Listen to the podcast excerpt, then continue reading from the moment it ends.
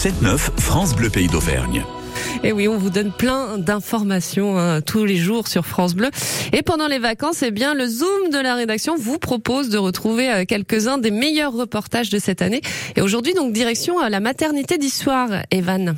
Oui, après un rapport choc remis à l'Académie de médecine le mois dernier, ce rapport préconise d'interdire les accouchements dans les maternités qui réalisent moins de 1000 accouchements par an. Il recommande de regrouper ces petites maternités de type 1 avec les plus grosses pour pallier le manque de et pour la sécurité de la mère et de l'enfant. Ça concerne par exemple la maternité d'Issoire. Jean-Pierre de Montgelas y est rendu. Noémie Cazin rayonne de bonheur. Elle vient de donner le jour à son deuxième enfant, prénommé Charlie. Et c'est volontairement qu'elle a choisi la maternité d'Issoire pour le suivi périnatal et l'accouchement. Ça fait absolument pas peur d'accoucher dans une petite maternité. Moi, ma première, euh, c'était aussi une petite maternité et ça se sentait. Le personnel, ils sont vraiment là, pas stressés, quoi. Ils sont là pour nous accompagner, mais de A à Z, avec le sourire. Je vois pas pourquoi aller accoucher dans une grosse structure où euh, t'es qu'un numéro. Aslam Mansor, le chef du pôle maternité, fulmine contre ce rapport qui génère généralise trop la situation en condamnant à la fermeture les maternités comme celle d'Issoire qui réalisent moins de 1000 accouchements par an. Il y a eu en 1998 un décret périnatal qui est sorti. Ça a permis de fermer vraiment les toutes petites maternités qui fonctionnaient de façon un peu risquée. Quand on fait 200 ou 300 accouchements, là effectivement on peut dire ben, les gynécologues qui travaillent dans ces structures n'ont pas suffisamment de patientes quotidiennement et là ça peut être risqué.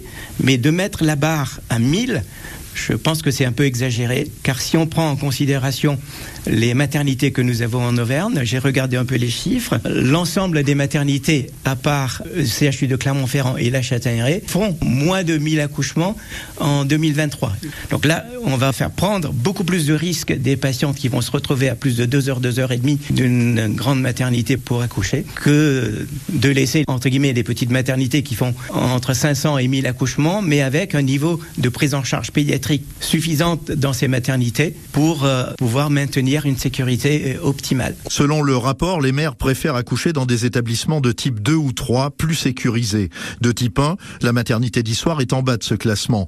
En termes de sécurité médicale, cela ne change pourtant pas grand-chose selon Clément Brua, l'un des cinq gynécologues obstétriciens du service. On fait globalement la même chose. On peut faire des accouchements physiologiques. S'il y a besoin de faire intervenir le médecin et de faire une extraction, on est en capacité de le faire. Si la patiente nécessite une césarienne, on peut le faire. On fonctionne exactement de la même façon que sur un niveau 2 ou sur un niveau 3. Disons que la différence euh, de niveau, j'ai envie de dire, elle serait presque plus sur l'aspect pédiatrique. C'est-à-dire que nous, voilà, on peut pas hospitaliser des tout petits nouveau-nés qui vont pas bien à la naissance en niveau 1. Les pédiatres et les sages-femmes font les premiers soins avec une qualité de soins qui est identique euh, à celle d'un niveau supérieur. Seulement, on peut pas les garder après. Donc, on, on les stabilise et après, les petits patients sont transférés sur le CHU pour l'hospitalisation en soins continus ou en réanimation. Le projet de reconstruction de l'hôpital d'Issoire verra le jour dans 5 ans, avec en son sein une maternité toute neuve qui pourrait être dotée d'une plateforme de sécurité périnatale, condition pour passer en classe 2 et asseoir ainsi sa pérennité. Le Zoom info de Jean-Pierre de Mongelat en réécoute sur francebleu.fr et votre application ici.